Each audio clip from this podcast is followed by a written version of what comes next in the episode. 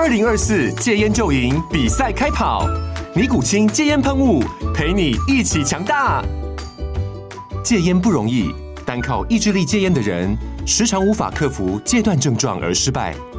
尼古清戒烟喷雾将是你的神队友，简单一喷，药品急速释放，立即缓解七大戒断症状，不限场合提高戒烟成功率。除了尼古清神队友，你还可以寻求专业医疗人员协助，一起迈向戒烟成功之路。尼古清戒烟喷雾，用科学方法戒烟，请咨询全台各大药局及戒烟门诊。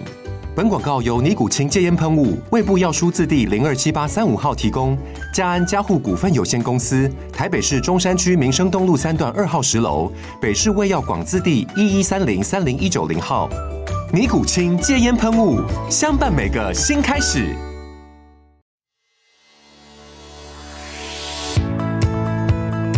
大家好，我是美股航海王。有没有发现片头曲换了呢？就像日本动画，到了一定的时间就会换片头曲哦。九月来临，新的片头曲带我们航向今年最后四个月，准备出发，让我们一起成为美股航海王。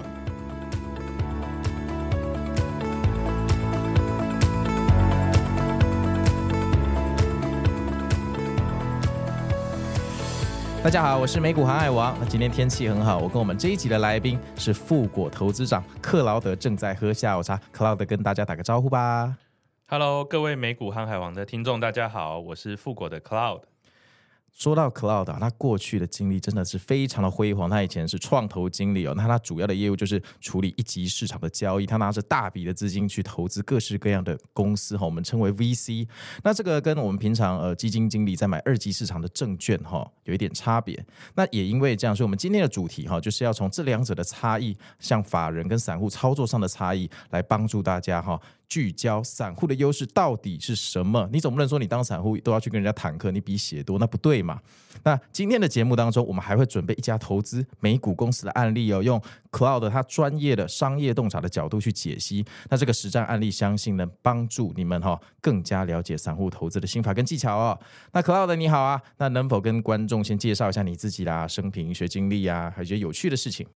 好，大家好哈。那我这边就稍微简介一下我的学经历哈。其实我大学是念电机系，电机系就是学霸。哎，我不敢这么说了。但是大学的话，基本上是理工科的。对。那研究所的时候才转去念商研所，所以我其实原本是电机系，后来转商研所。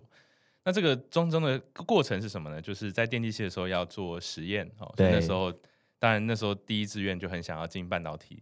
的产业嘛，哈，所以那时候做修这个电子实验的时候，就是穿着这个无尘衣。真的假的？你有穿过无尘衣？呃、穿过无尘衣。我们学校的实验室进去就是要穿无尘衣。那也不能带手机进去？哎、欸，是可以啦，可以，但是它就是你不能那个。碰。对对对。哦，懂懂懂。那所以就是像这样子的过，而且那时候我们那时候读书的时候，手机也没有什么独特的功能带进去。你这一句话有点透露我跟你的年纪。对对对，那那个时候就是待在实验室里面做制程，所以一待可能时间都非常的长，嗯、然后要闷在那个无尘衣里。那这样吃饭时间怎么办呢、啊？就是你要吃饱了进去啊啊啊！譬如说我工作从午餐工作到晚上，我想吃晚餐的时候，那你就出来哦，可以出来，对，对，就出来，对对对对对，那就请朋友帮你顾着那个机台这样子。哦，对对对，那。不过，不过是是这样，就是说那时候就觉得说，哎，这样的，而且要接触很多很毒的化学的这个药剂哦，包含一些光阻啊，或一些清洗剂，其实都是蛮毒的化学药剂。你做完真的会觉得有味道或不舒服吗？那个时候没有特别的感觉，但是会觉得说，难不成我接下来的这个职涯都要一直要酒入鲍鱼之肆而不闻其臭的概念就对，其实已经中毒了，对，没有开玩笑的。对，所以那时候就。呃，跟老师也讨论了，跟同学也聊了，那就在想说自己的职涯要不要做一些转换哦。嗯，然后那个时候其实蛮有趣的，就是我那时候遇到了我生平中的一个贵人哦，贵人。对，嗯、那他是因为我在大三的时候我就创了一家 K 书中心哦，对，然后那个是 K 什么样的书？就是读书，就不是漫画，哎，不是漫画，是、哦、好可惜，就是 就是考会计师啊，考律师啊，或。高中生要考大学的这种来读书的一个地方，哦，那很厉害，那很厉害。对，然后那个时候遇到了我身边的一个贵人，就是林玉龙先生，哈，他现在是水星生意的董事长。对，那他蛮有趣的。他刚好那时候他想要出国念书，所以那时候我们南洋街对面有个美加补习班，对，这个教英文、教留学的、这个。那个我以前也有去补托福，哎、呃，对对对，对，对，对，所以他在那边 GRE，对，他在那边、嗯、这边念，然后就到我们的店里面来消费。然后我们因为是熟客嘛，因为他固定就补习，就一直过来，然后就发现说，哎，这个年轻人怎么在这边顾这个店这样子？对，然后就跟他聊，他就说，如果你真的要做生意，你要创业，你应该去念一个 business school，OK，、去念一个商学院。他这样建议我，所以我那个时候人生才有了一百八十度大转变，所以我就去念了台大商研所，然后展开了我后续的人生的整个的变化。嗯、所以你觉得真的有有变化？有非常大的变化。我那个时候为了要念台大商研所，所以我去呃去念了经济学，嗯，呃当然也是为了准备考试哦，所以就很详细的再把这个学科再重新念。那其实我觉得它对我人生的思维的框架有非常大的改变。比如说，过去在理工科的时候，不会想到说有这么一门社会科学，它可以某种程度解释了个人的行为、厂商的行为，以及国家跟国家之间总体经济的一些变化的现象。他、嗯、用一些理论，它甚至可以可以去 predict 这件事情。好，对对，所以这个是当时一个非常大的一个冲击哦。所以后来就去念了商研所。好，那。商研所毕业之后，当然就进到了这个这个 VC 哈。那当时我进的 VC 是中华开发，VC 是你的第一志愿嘛？那个时候你就是想要进 VC，这个替国家效力，国家队。对，对，那个时候是这样说的哈，就是以商研所的同学毕业，要么去呃管顾公司，对啊，要么去金融业当 MA，对，这个储备干部。那当时的金融业的 MA，哦，一般来说最好的 strategy 就是全部都投。对吧？国泰投一投，中信投一投，oh, 你所有金控都投。OK。但是我那时候的 strategy，我也不知道我是当时怎么这么有自信哈，我只投一家，嗯、对，就是中华开发，然后投一个就中，那你命中率是百分百哎。对，那个时候是这样。你可不可以待会录完结束之后，你以后买什么股票都跟我讲，因为我觉得你命中率可能也接近百分百。那时候就有一种豁出去的感觉。我那时候在研究，我到底要投几岁？做这个决定的时候几岁啊？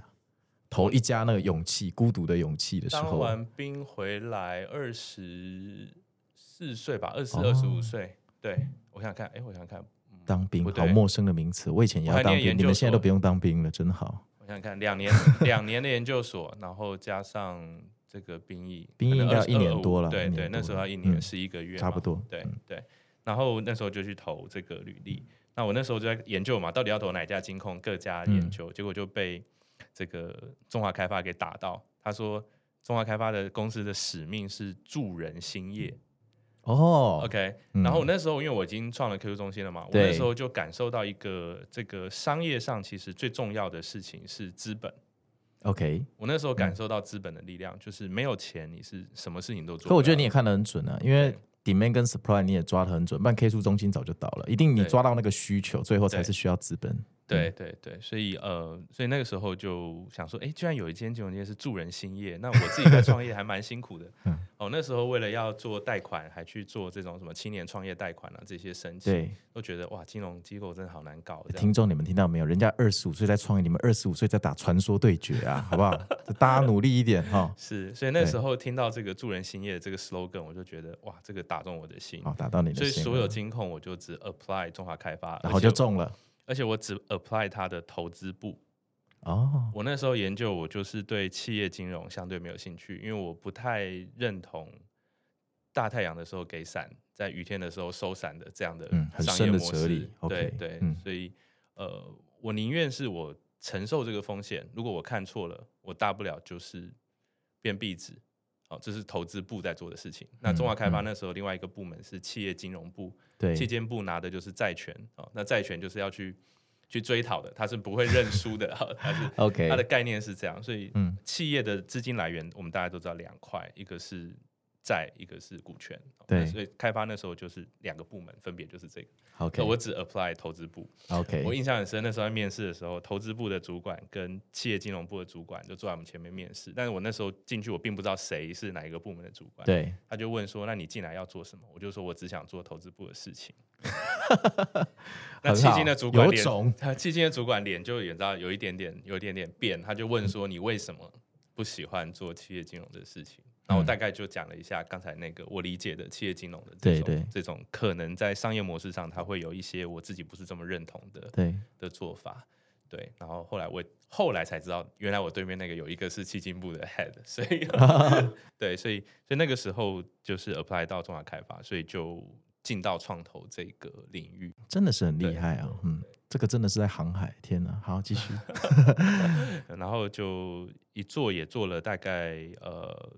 从二零一二到二零一八，大概六年多的时间，就待在开发这边做历练。第一份工作就待六年，哎，那你很专一耶，感情上你应该也很专一啊。对我感情上，这段没有瑞过，这即兴发挥。对对对对对，大概大概到开发这一段的历程是这样，然后到了开发之后，就开始做创投的投资嘛，就看了非常多的新创公司。然后参加多非常多的新创的一些活动，因为为了要去认识这些案源，我们把它叫做叫做 pipeline，叫做 deal deal 的 pipeline，我们要去认识这些案源，所以会参加这个活动。那些新创公司，比如说大到几十人，小到两三个人的，你们也会看吗？就那种，譬如说，就做个 app 或做个网站那种小小的新创公司，你也会去看吗？还是你有一个 market cap 的限制，就是你想要看多少资本以上的？是。这个航海王问这个问题实在太专业了哈。以开发早期来说，基本上它呃比较偏哈，可能会投一些这个 ticket size 比较大的公司。OK，对，那我们的前辈啊，这些都是会看这个量体比较大公司，因为对于一个 AO 就我们讲的这种看案子的人来说，这才符合经济效益啊。你花了这么多的时间，结果你投资的钱是投资什么一千万台币，那这个实在是。太、嗯、太没有效率了，所以他们会希望去投的那种案子，就是三亿、五亿、十亿起跳的这种案子。嗯、那对他就要可以 scale 他的那个 business 的那个，对对，他的阶段就会是比较后面零点多了，它不会是零了。对对对，那所以我们的前辈很多都很擅长看这样的案子。那我那时候进开发的时候，我一样我的策略就是我应该要差异化我自己。对，所以我在开发的团队里面，在那时候很早的时候，我就切出来说。我比较喜欢看新创的案子，所以大的案子你很了解自己要做什么哎、欸，就是也没就是一个策略，这是一种天赋，这就是一个策略，难怪他赚很多钱。没有，就是当时如果大家都往这边，嗯、我又去挤这边，其实我比不过这些这个呃前辈，就没有先行者的优势了。对对，对，对，所以那时候我就开始去接触一些比较比较新的，然后它的。呃，ticket size，我们讲 ticket size 就是投的那个金额，然后比较小一点的，可能三千万台币、五千万台币的这一种案子，那它的公司的阶段也会相对的是比较 early stage 的这样子的公司，所以我那时候就开始去看这样的公司，对，越看心越痒，因为本来我就已经创业了，对，那那看了更多的人。在这个创业的这个过程当中，需要不管是扶持也好，然后经过一些推力，他就推上去了也好，成功的也好，失败也好，对，心中就想说，想帮助他们，对，帮助失学少女，没错，没错。那有时候是看着看着，哎，帮助，然后有学到了很多东西，嗯，跟他们身上学，然后也在开发这边学到投资怎么看投资案的这些一些基本的技巧之后，就觉得，哎，好像是时候应该要来自己要来创个业。哦、嗯，那时候其实就有在思考。其实你这样经验程度上累积，已经是站在巨人的肩膀上，因为你看过无数人的错误，你基本上可能不需要经历那些错误，你就可以从一个比较好的基础点往上发展。没错，就是我们现在自己在走创业这条路的时候，嗯、我也极力的去避免过去我在各个案例上看过的各种失败的例子，这真的蛮提蛮好的，去预防这些事情的发生。嗯、对对对，所以那个时候就呃想到创业，那创业就回到说要创什么业呢？什么题目呢？对、哦、对，那这就是回到富国的成立这个部分。哦、那个时候没有考虑把 K 书中心做成那个全国连锁，像 Seven Eleven 一样。哦，那个时候很简单，就是我们商学院念完了嘛，总有一些这个商业洞察的能力。所以以产业来说，其实很简单，少子化，对，它是不利这个产业的，这是第一个。哦。第二个是会计师的考试变成及格制，然后学士后中医也没有了，所以。然后律师也变成先考选择题，再考申论题，所以整个产业的变化是在往不利于你要好好念书的方向。哦，也就是说，我懂你的意思。对，呃，大部分的小朋友也不需要这么辛苦的念书了。可能现在现在小朋友更多的是要把他的，他们现在好像叫学习历程吧，把一些履历把它做的。我以为他们都去玩电竞了。二十四小时电竞中心。对，他们可能要参与更多的课外活动。他们不再是像以前我们那种一试定终身，就比较像西方嘛，像美国的方式。对对对对，所以这个产业它长期 long term 来说，它的成长是很快就可以看到极限的。所以我那时候就确认好，说我应该要换一个跑道。对，那为什么会想要复国这个领域？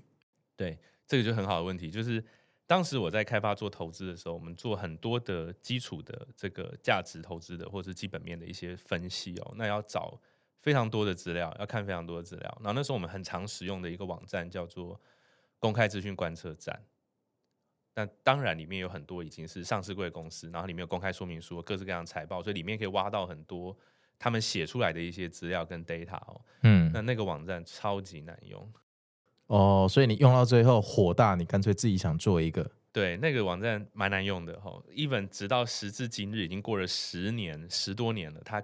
依然不太好用，这个不代表本台立场，我是很客观的，不好意思，我们还是很喜欢那个网站。对对对 对，那所以当时就是在查找资料的时候，觉得说我们做投资研究，结果我们花了太多时间在找资料，反而在做研究、在深入思考的时候的时间，反而是被压缩的。对，所以那个时候就觉得说，哎，这个好像不应该是这样，应该有一些，应该要有人出来做这件事。对对对，对，所以那时候我们就。想到了复果这个 idea，那复果这个 idea 其实等一下，老师我有问题，为什么叫复果？这个名字背后有没有什么故事？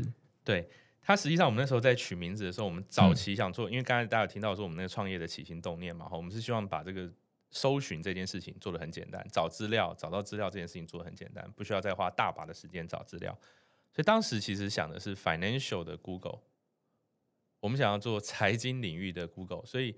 复果复果早期的使用者界面哦，我懂你的意思了，是只有一个 search bar 而已。OK，所以它其实是有点像是 financial 的 Google。然后我们、嗯、我们找到了一个复复狗这个词，它是领航者的意思。它的意思是有点像是军队里面站在第一个的人，或者是鸟群里面飞在第一个的。雁行理论的第一排。对对对。对对嗯那刚好这个字听起来又很像 financial 的 Google，所以我们就取了这个名字。那中文也很吉利啊。对，中文是又后来就在想说富国这样子，丰收丰收丰富的果实。听起来就像海贼王吃了一个恶魔果实，那个会变有钱的果实叫富国。对，所以那个时候就成立了一个这样，做了一个这样子的一个 search bar 为 interface 的一个网站。嗯、那那个网站就是我们呃复果的最前身啊。一本一本到现在我们还保留那个搜寻 bar。那搜寻 bar 是你可以。打任何打任何东西的，你可以打台积电，然后空格联电，空格华硕。真的我还不知道哎，我我我没有这样用。呃，空格 EPS，然后你按 Enter，这三家公司的 EPS 就会出来。啊，真的吗？对，因为我都是把它拿来单独查二三三零而已，对对对，然后就加入自选股，因为我稍微用一下。是是是，对对对，就是早期的这种股票的这种查找软体哈，你不记那个 Ticker，也就是你不记那四个号码。你可能有时候还很难找到这间公司，也就是说打公司名可能还不见得能够找到这间公司哦。那我们当时就是想说要做一个这样子的搜寻引擎，哦，然后让大家可以很快的找到这些资料。那没有没有考虑加个副标题叫做这个这个股票业的 Google 这样类似这样？诶，也没有，因为那时候 Google 其实有 Google Finance。OK，Google 一直有一个 Google Finance，所以 it's useless。不确定哦，现在很多券商还是建建议他的顾客去 Google Finance 找美股的这些资料。对对对，所以就券商自己都去用那个开国外券商了。所以所以那个时候是是这样的一个起心动念，然后所以为了节省大量的这个查找资料的时间，所以创立了富国。我相信听完这一集的听众一辈子都不会忘记富国这个名字，真的很有戏剧化的一个 一个来源了，不像有些人的名字是睡梦中梦到乱取的。嗯，是。那所以这个是你当初自己你们自己觉得难用，啊，也想要顺便拯救水深火热的人民嘛？就是因为界面很复杂，所以你们想要对 benefit。所以一开始有点像是我们自己在投资机构，我们面临到我们的痛点，所以我们一开始做的产品是解决我们自己的痛点。哦，有点像内部优化。对，所以我们、嗯、我们第一个是做了那个搜寻吧，所以我之后要找我的 portfolio 的营收的时候，我可以一键就找到我所有公司的营收，不用退出去再进来，退出去再进来，或一间公司内部背它的专案的感觉。对，对对，所以那个时候大概的第一个产品是这样，然后我们还有一个富国小帮手的。这个产品也是业内人士很喜欢的，就是我们可以把我们的呃 portfolio 建到这个小帮手里面，当他有重大讯息的时候，我们是 guarantee 在这个三分钟之内会到你的手机的，所以那个时候业内的人士也很喜欢，因为呃，常常我们要去追踪我们 portfolio 重大讯息，用公开资讯观测站是蛮辛苦的。你们很打到重点，你 guarantee 几分钟送给你，这个蛮，因为大家时间就是金钱，业内人士其实最缺的就是时间了。对对，而且很而且也很怕说被主管问的时候说，哎，那个你你投资那间公司财务长换人，你知不知道？他营收公布了，你知不知道？然后，然后啊啊，不知道，赶快去查，那就差赛了。所以，我们老板再给我三分钟。对对对，所以那时候为什么我们要做这个小帮手？其实就是要让这个资料可以及时的传给你，然后你可以及时的看。OK，哦，对，所以那个时候其实是为了解决自己的痛点。那当然，时至今日的富国已经从解决痛点，我们找到了商业模式。对，所以我们现在在做的富国已经变成是往一个网络券商的方向去走。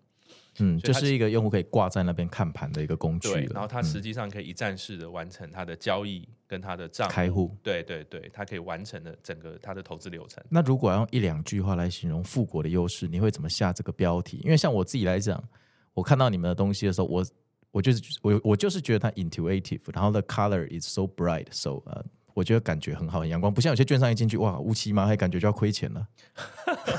因为散户是很。直觉很肤浅的动物，我自己也很肤浅。我们其实受视觉的影响非常的巨大。是是是，所以这个他有讲这个，我们过去看这种投资的这种 软体，其实基本上都黑底的。所以富果其实也是有一个，都一个什么竹子做的，我懂。对，是有一个 thing 是是黑底的，又为了要服务这些传统。那我们有比较亮底的，就是刚才讲的白色的底的这个界面。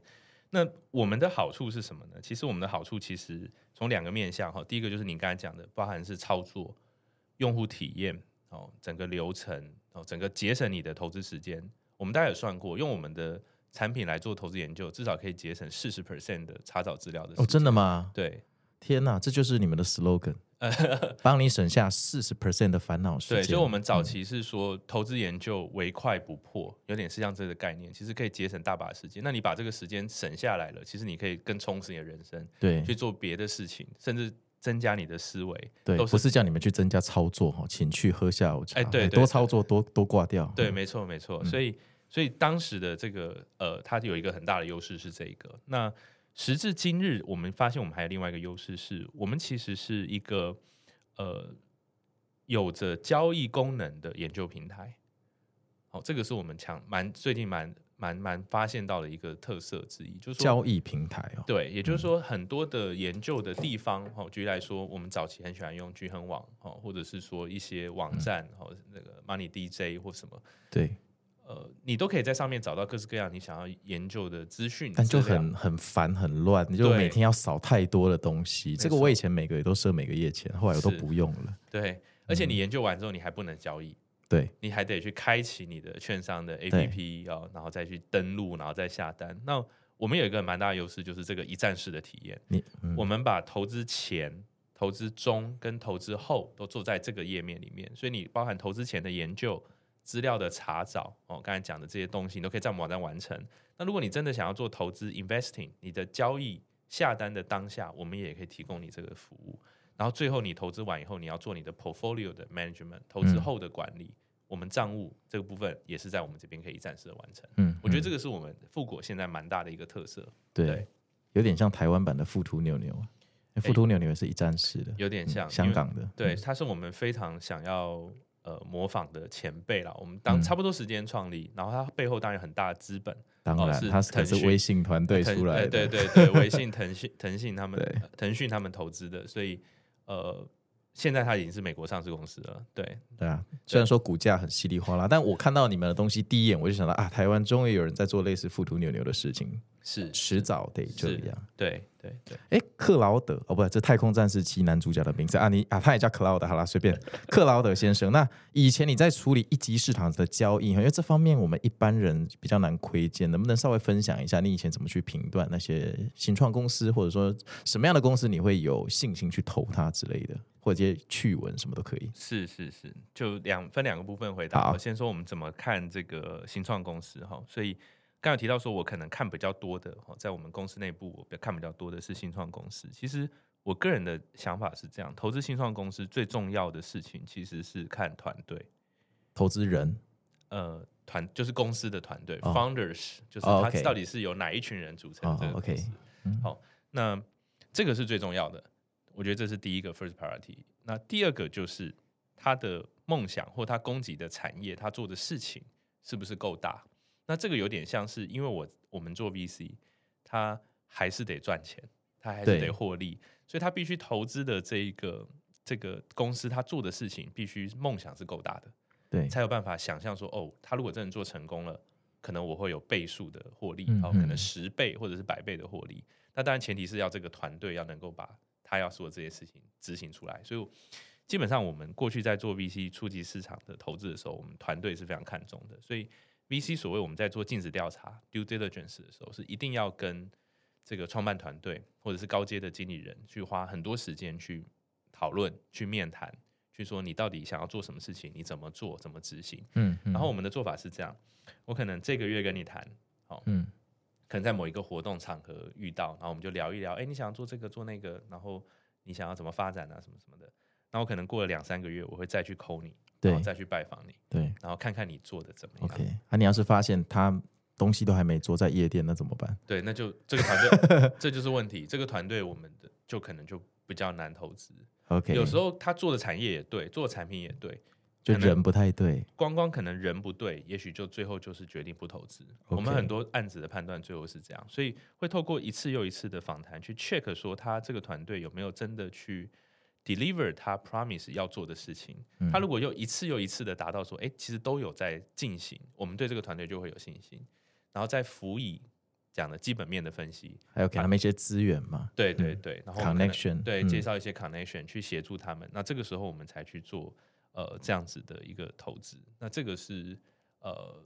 我们在评估这个一级市场的时候，常常会做。那要怎么停损？譬如说，你觉呃，你们投了一家公司，然后这家公司一开始这两个条件都符合，但是中期执行到后来发现完蛋了，不符合预期。那你没有这种经验过吗？就怎么 cut？OK，这个在 VC 里面哦，很难去 cut。我们通常遇到这种问题的第一个标准动作是 VC 要下去救公司。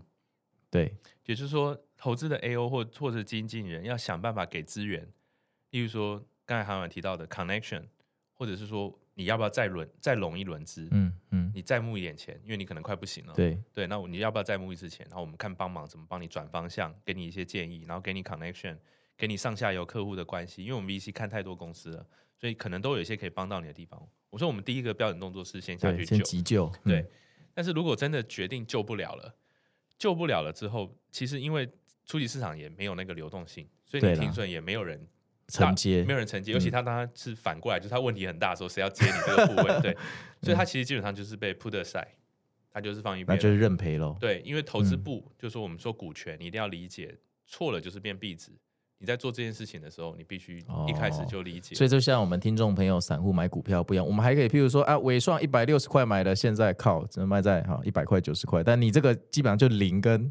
一个差别，对对对，所以我们在看每一个案子的时候是看到非常深，然后跟团队是要多次的这个访谈，然后多次的去确认说啊，我现在放个三亿在你这间公司，我是不是晚上睡得着？有点类似像这样，那真的出事了，赶快救，赶快救火。那如果真的不行，不行，那真的就只好把它放在旁边。所以以开发或其他 VC 来讲，它可能真的会有一一大部分的是过去累积出来的这种，你要说是。不良资产嘛，或真的是经营不太好的这些公司的股票，那以传统 VC 或者什么，他做法可能是累积到一定数量的时候，他在整个打包一起卖掉，哦，就是整包拿论斤称两称一称，说哦，那这一坨的股票应该值多少钱，我就把它卖掉。所以它其实比较不会有那一种呃停损，因为难度很高，因为在损失的时候，在处理市场你要抛是相对是比较难的。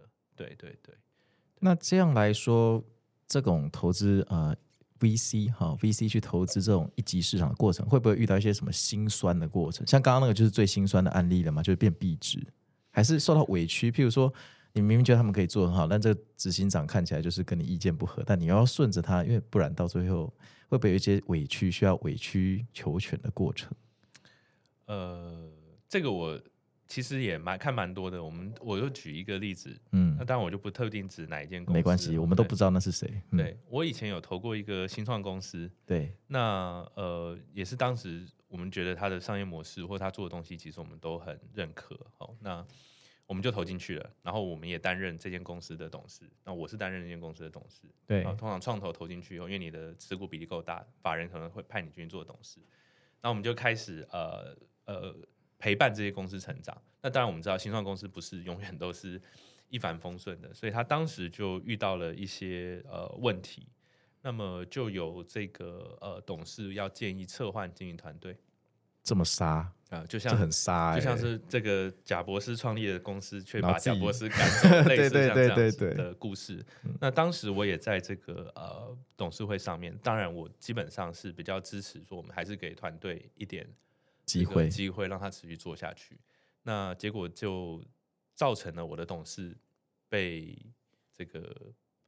呃，被被和谐掉，所以之后就我们公司就派了另外另外的我们的长官去去接这个董事的位置。哦，我懂你意思。对对对，那你就觉得很委屈。对，所以最后、嗯、这个团队，呃，当然最后中间有一些过程啊，也是换了一下董事长，跟换了一下这个执行长，也都换。但是最后原本的创始团队又把公司接回来，持续的经营。那到到现在，这个公司也还在，也经营的不错，活着。对，未来。哦可能 maybe 呃三三年内也有机会再做 IPO 的这个这个动作，那这很欣慰，这代表你赢了啊！其实你你的眼光是对的，只是被撤掉了、啊。对对对，所以 当时有一个这样子心酸的过程。所以其实呃，这个当 VC 做代表大法人董事代表的时候，他的呃，他有时候他的角色其实就是帮投资方啦，就是 VC 端说 defense。对，所以你、嗯、你如果说真的是太。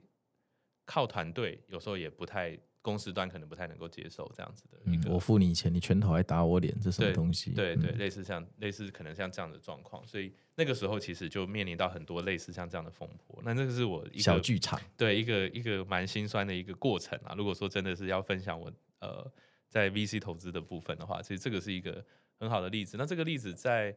呃，有一个美剧叫《Silicon Valley》，大家也可以看一看，里面有完全类似一样的情况，在台湾其实也是会发生的。好，那期待你之后拍剧，这个剧本卖给好莱坞。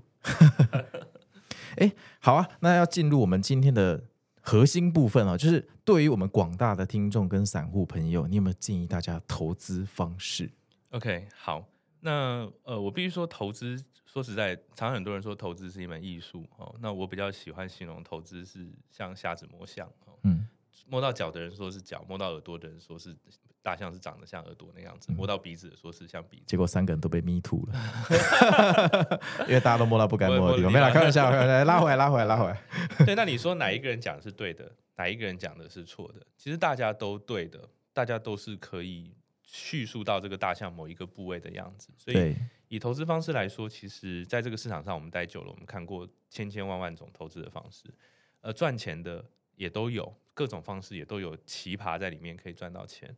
那所以说，对于散户朋友，我自己的建议方式比较是我偏个人，因为我从 VC 的角度出来，我一个简单的一个大概念是，散户的投资方式要尽量简单，他不要把它搞得太复杂。那这个原因是什么呢？原因是因为我们。就像我们在打仗一样，我们要选择挑选适合自己的战场，嗯，我们不要去挑选那个我们其实没有优势的地方。嗯，哦，这个可能也回扣我之前的职涯的选择各方面的一些判断。我喜欢去找到那一个我觉得我有优势，可以把这件事情做好的地方。嗯，那其实对于散户来讲，如果你的投资策略是，呃，我举例来说，非常的呃偏这个量化，非常偏这个 quant 的部分，那其实这个东西就是法人非常专业的，他们可能有一个团队在。在分析各式各样的数字，然后财报一开出来，他丢进他的模型，他就可以知道说，二十四小时都在给你回测。对，他接下来该怎么样？嗯，他其实是用非常庞大的资源在做这件事情的。那对于散户来说，如果你要去钻研这一个领域，也不是不行，只是你可能会很辛苦，你可能要投资。很多的设备的钱，他讲的比较客气，其实他是要跟你说不可能，或者是你要学的东西，嗯，可能也要学非常非常的多，呃，非常艰深的数学，这个难度其实是很高的。那另外一个是，如果你要做的这种时间是很短的，例如说很多城市交易的，他打到非常短的单，哦，那他可能在毫秒等级，他就要丢单的。这个其实包含你的机器是不是离交易所近。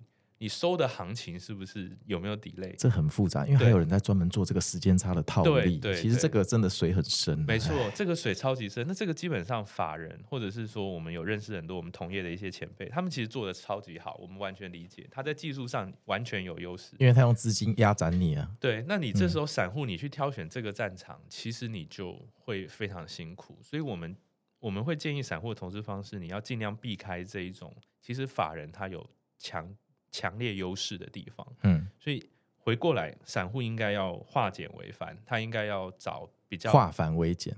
哦，对不起，化繁没关系，对对对，我讲反了，嗯、不会不会不会，对这样很有特色。就是、就是我想谈的，就是那个 less is more 的概念。嗯、所以其实你不需要去看这么多的东西，其实你回过来是做把投资这件事做简单，反而是散户的优势。所以。我们提倡的投资方式是比较偏向生活投资的方式，嗯，也就是说，你去关注你可以关注的事情，你周遭发生的事情，那你最好你自己还是用户的事情，对，例如说，嗯，什么事情是你周遭会发生的事情呢？我们大家可以这样说：你有兴趣的东西，对，例如说，我知道有些人可能对车子很有兴趣，他平常没事的时候就在看汽车的 YouTuber 的这个评测，或者是各式各样，他对每一个厂牌的性能如数家珍，对。他的兴趣本身在这里，所以他的投资也可以在这个里面找，或者是说他的工作，有些人工作可能是在 IT 设计公司或半导体公司，他本来就在这个产业里面，或者是消费型电子的公司，他对这个产业的景气的状况、产品的优劣势，他其实本身就就是时常是有这个接触的，那他在这个里面找投资标的也会比较简单。最后一个是，可能他自己没有，但是他周围的家人有。例如说，他姐姐在哪里上班，妈妈在哪里上班，嗯，回来都会分享一些东西。这种你时常可以接触到一些资讯的，或者是你主动会去接触资讯的，嗯，这个其实就是你生活投资的标的。那你在这个里面找到适合你去做研究深挖的公司，你好好的去找到它的投资的潜力，然后去做投资的布局，然后把时间拉长。我们不要去打那种很短的。很短的战，那个其实散户很难有优势的。你把时间拉长了之后，其实你看三两三年，如果你在这个维度上做投资，你的资讯比法人慢个一两天或慢个一两个礼拜，其实，在那个时间维度上，它是 it doesn't matter 的。对，所以我们会建议散一散户用这样子的方式去做。所以听到没有？不要再玩 call 跟 put 了，好不好？每个礼拜都要结算，没有美股每个礼拜都要结算 call 跟 put。对，选择权是呃，选择权我觉得是衍生性商品是比较进阶的东西，所以我会建议说，呃，如果你的股票对、哦、这个都很熟了，我们再来往进阶的部分去理解。那当然，那个基础知识都可以了解，没问题。但这次操作，我会建议说，它是属于比较进阶的东西。我觉得你的观念跟我们还蛮像的，我们都蛮倡导生活投资。因为譬如说，你要是发现，哎，你喝的星巴克突然味道不一样了，人流变少了，那至少比你去投什么。纬创好，哎，纬创要是出事了，他们有现在的优势的话，你知道的时候，消息放出来的时候，那个都不知道是多久以前的事情了。对对对，对啊，而且你没有兴趣的东西，说实在的，你很难花时间去把它看懂，因为那东西你本身就你你看不看不懂，然后你也会对它很难有兴趣。有时候有些领域其实很专，那到最后你会非常像是透过消息面，然后你去赌一把的感觉。那个其实，在我们。呃的投资生涯里面，我们的感受是这样：那个赌一把赚到的钱哦，其实你会没有这么踏实，用实力收回去了。对对对，对，就是你会有一种虚虚浮浮的感觉，因为你不晓得你下一次还能不能用这个方法去做，因为你不太能复制它。对对对对，对，就怎么赚来的我也不知道啊。嗯，对，所以这个是一个我们我们会建议的方式。那你会建议，譬如说散户朋友进出的周期大概是抓多久？因为还蛮多听众在问我这个问题的。今天苗头不对就走了，明天苗头对了又进来，我想说每天进进出出。那、你是不会累哦？交易记录那么长，看的不会累吗？OK，这个也是一个很好问题哦。所以回到说，我们当时用什么角度去判断我们要投资这间公司？假设我们用这个呃用商业洞察的方式，我们觉得他的团队很好，或者是我们觉得他的产品商业模式很好，我们觉得他未来成长性很高，去做投资。那他的进出场的点就在于是那一个事情有没有结束？我觉得这个是蛮关键的，就是说。像我们讲说团队好了，呃呃，过去也有发生过知名的记忆体厂商的老板哦，他去入主了另外一间公司，然后他说他想要把这间公司救起来，嗯、那这就是一个呃一个事件，一个一个在这个领域上天翻地覆的事情。那你基于这个老板进去救这间公司，你去投资它，那么你的时间周期可能就出场就两个，一个是。你觉得它股价已经反映了这个消息，对，也就是说这个老板进去救，好，也许营收可以三倍，那现在股价算一算也也涨了差不多三倍，嗯，price in 了，对，嗯，price in 了你就出来，或者是当这个老板离开这间公司的时候，也就是你当时投资的理由消失的时候，你再做出场，所以它的时间可能维度可能很长，也可能很短。我会比较建议像这个方式，因为股票有时候我们常讲一个一个一个哲理啊，就是说买股票的不是师傅，要会卖的才是师傅。对，有时候。有时候，大部分的人钱没有赚到的原因，就是他没有 let profit run，嗯，他就是太早把他的 profit cut 掉了。那其实有时候看长期投资，有时候你发现，哦，你抱长一点，那个绩效是很可怕的。尤其是以美股来说，哦，随便如果假设你在 Costco 在台湾有三家店的时候，你就发现 Costco 这间公司。你就投着，你在网络泡沫的时候就投微软的概念。对对对，那其实你在这个过程当中，任何一个时间点卖掉，长期来看都不是一个太都很愚蠢，但当下都会觉得很聪明。对对对哎对对对对，所以我会建议那个时间维度，先不要预设说哦，你要投个半年或一年或两年，你应该是要去追踪说你当时投资它的理由现在还在不在？如果还在，而且还持续发酵，我觉得就应该抱着这间公司。那今天能否举个例子，告诉大家怎么用商业洞察的角度去解析一家公司？好，那这边的话，呃，不确定要美股还是台股了哈。那我我都可以，我我我先简单用这个呃美股的几个例子来跟大家分享看看哈。举例来说，呃，我们在做商业洞察的时候，我们很喜欢说，我们去看产业哦，这个公司的产业状况是怎么样。嗯、那产业的时候，我们就会判断说，这个产业结构是什么。这个公司所处在的产业结构是寡占呢，还是独占，还是完全性的竞争？好，这个产业结构会造成你对于这件事情的判断上的影响。哈，所以产业结构是我们在做投资很重要，在商业洞察的时候很重要的一 part 的外部的影响的一个因子。好，所以我们在看这个产业结构的时候，我们就会发现说，我举一个我以前的实际的例子哈，就是我当时在开发的时候有投，我们那时候呃前辈有投了一间公司。叫做华雅科，嗯，啊，我想这个好像大家知道我在讲什么哈。这个华雅科以前是曾经是台股的哈，那股价在记忆体非常惨的时候，它曾经跌到可能三块五块，那甚至它来跟开发做这个企业的这个迄今借款的时候，甚至还会被银行雨天收伞的，因为在记忆体产业的时候非常惨的时候，银行也不愿意，连带案也很难过，不想冒风险了。对，就是记忆体啊，随时都可能，你看那个 Elpida 都倒了，那你这个。华亚科，你还有多长的时间能够撑呢？所以在那个时候，其实就是一个呃，记忆体产业刚好在最差的时候。那个时候发生什么事？就是刚才讲的倒，记忆体厂商开始倒，还有什么茂德啊这些厂商开始倒。那其实倒了以后，就发生什么事？产业就开始整并，所以就发现了这个美光去并购了这个这个华亚科，所以我们就发现 DRAM 现在就是世界上就是三大厂的一个寡占的一个现象，就是。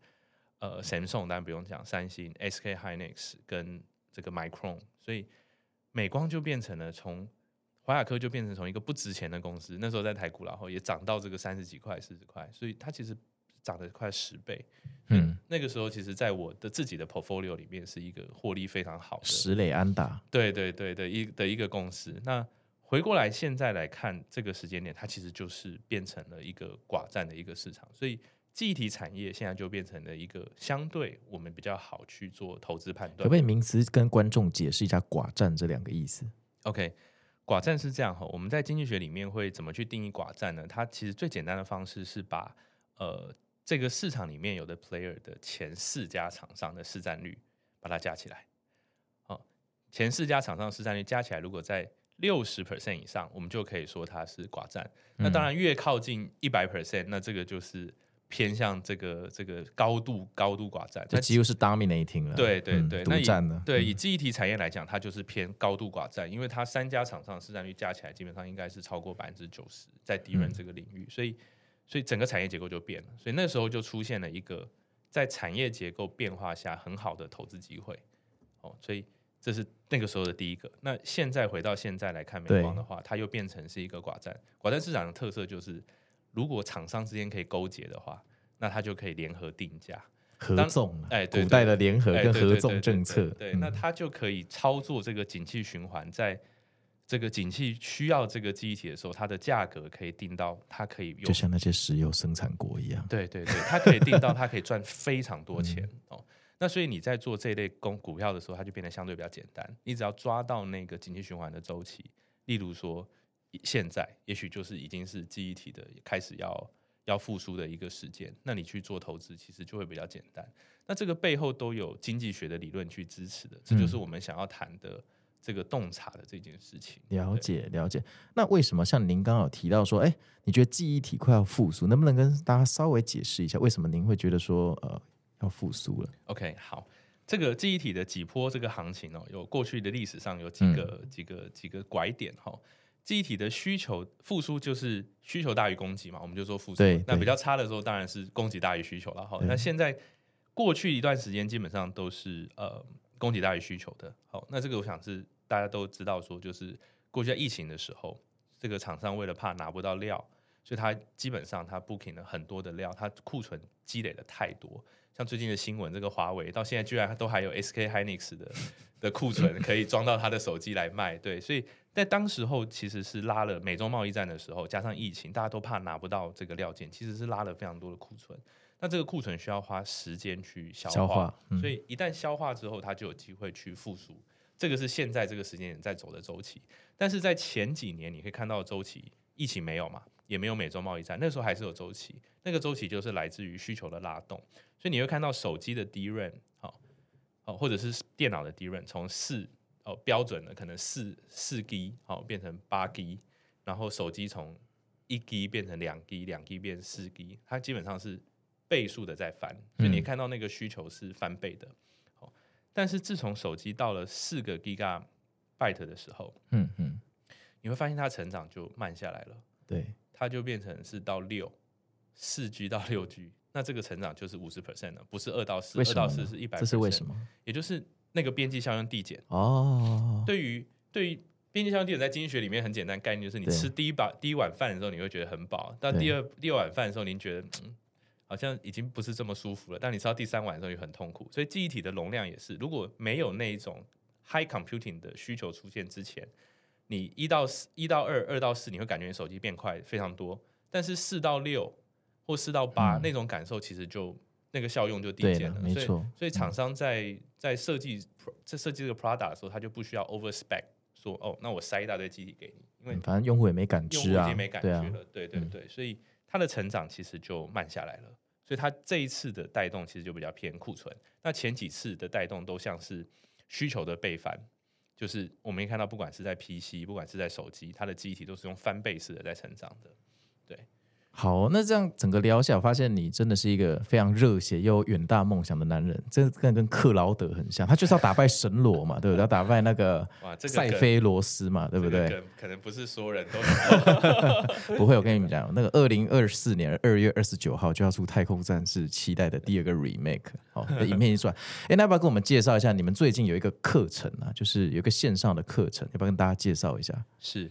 我们呃，富果，我们有一个另外一个产品哈，这个刚才没有说到，我们有一个富果直送，嗯、我们其实就是在写各式各样的产业研究，还有公司的一些报告。那我们定期都会每周都会发相关的内容。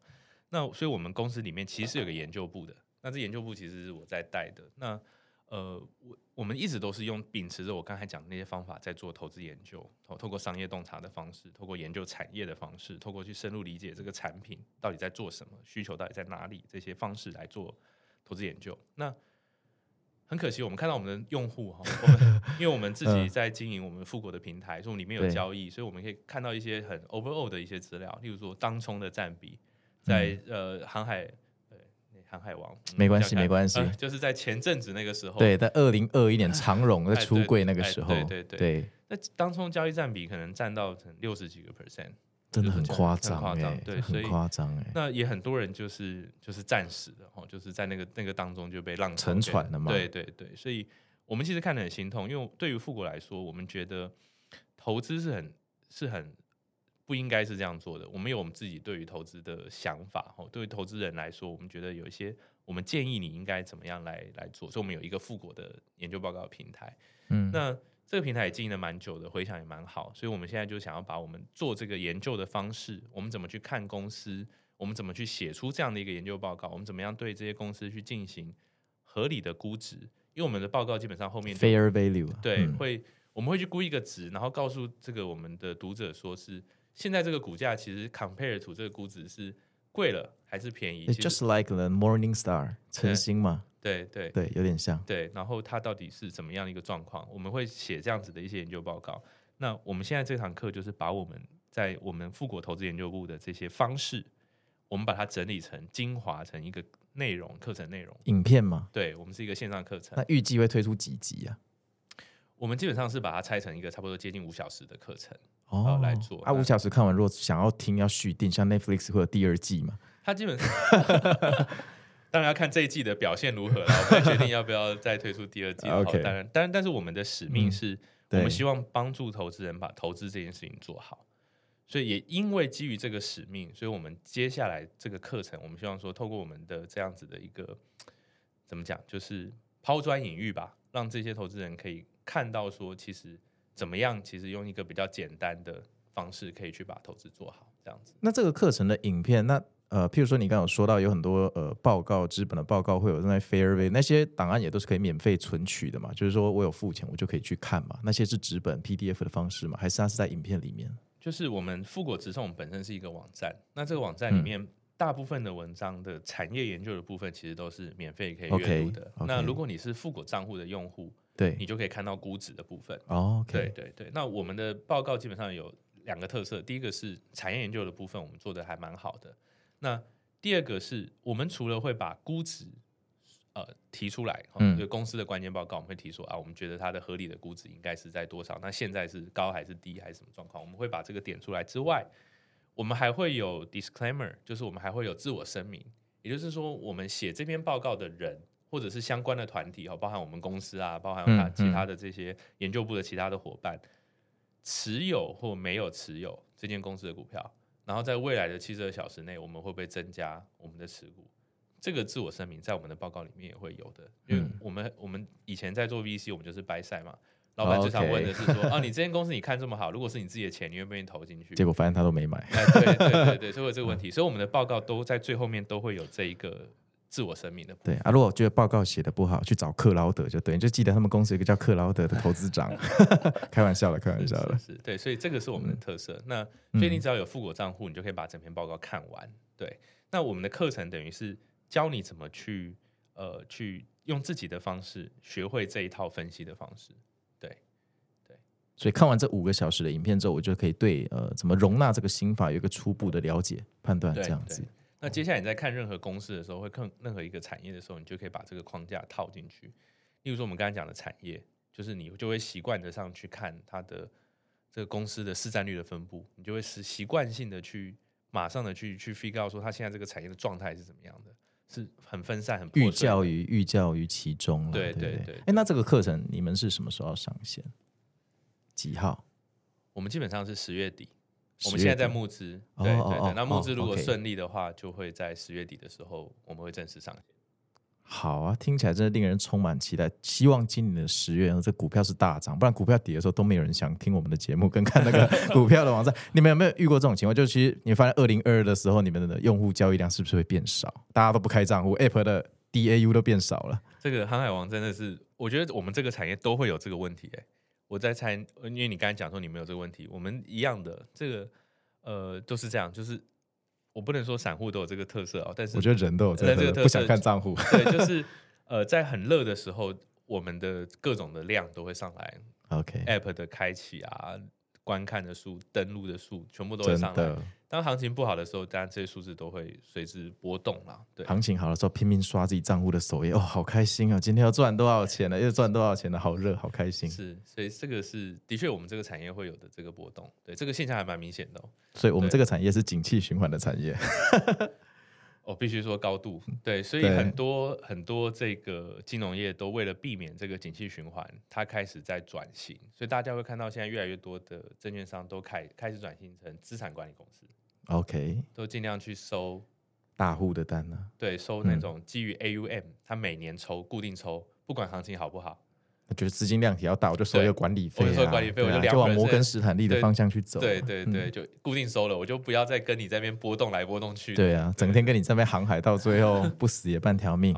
对啊，所以所以真的是，其实金融机构也看到一些转型了。对，那对我们富国来说，其实我们现在呃，当然我们希望核心宗旨就是帮助投资人把投资这件事情做好。对，所以课程的东西我们就是会呃近期会上线。那除此之外，这个跟美股航海王比较有关系的是，我们接下来也会希望说，在我们的平台里面可以交易美股，可以查找美股的资料。哇，那你就正式跟富途对干了，就不用再上 Google Finance 了，没有了。Google Finance nobody using，没有人在用它，这不用担心啊。是是是，我们要如果要能够跟富途对干，那我们大概还要再努力好一阵子，但是。大方向是这样，是我们希望帮助。哎、欸，其实我觉得有机会，因为富途牛牛，我认识的所有的听众跟我自己，我们大家都是看盘，我们不敢在那边开户。嗯，因为毕竟你那钱过去就是你的惊惊。是，是，但是因为你们是台湾公司不一样，你们如果做美股，你们会跟谁合作？盈透证券嘛，就你背后一定会跟一个那个国外的券商做合作嘛，是，是，那是比较可靠的。对，因为我们现在台湾的架构是这样，我们现在台股的部分是跟玉山合作。对对对。接下来美股的部分，default 应该也还是会跟玉山，然后玉山对是走一样是走付委托的方式，那钱就是在你台湾的银行账户里面，所以它其实是非常的安全。那这样 TQQQ 就不能买了，散户要 QQ 了，会有一些，的确是会有一些限制。我知道台湾的这个付委托在一些标的上，嗯，要专业投资人，对对，所以呃，这个我们也也会在思考。那同时，当然短期会是这样了，长期就是大家可能有看到我们一些新闻稿。我们可能未来也会去去取得一些可能海外的牌照啊，或国内的牌照。嗯、那届时我们就希望把整个帮助投资人这件事情做得更彻底一点。对对对，好啊，期待你们这个帮台湾打开第一扇对外的航海门哦。好，谢谢谢谢谢谢航海王，谢谢。好，那各位观众，那我们今天就到这里了。非常感谢那个克劳德大哥啊，这个富国投资长的 Cloud，今天来我们的节目发表了这么一个语重心长的这个下午茶的的投资趣闻哦，他的个人的经历，我觉得今天我也学到很多。那我们就跟他说再见喽，说希望下次还有机会请他来我们的节目。好，谢谢谢谢他，没问题。好，拜拜。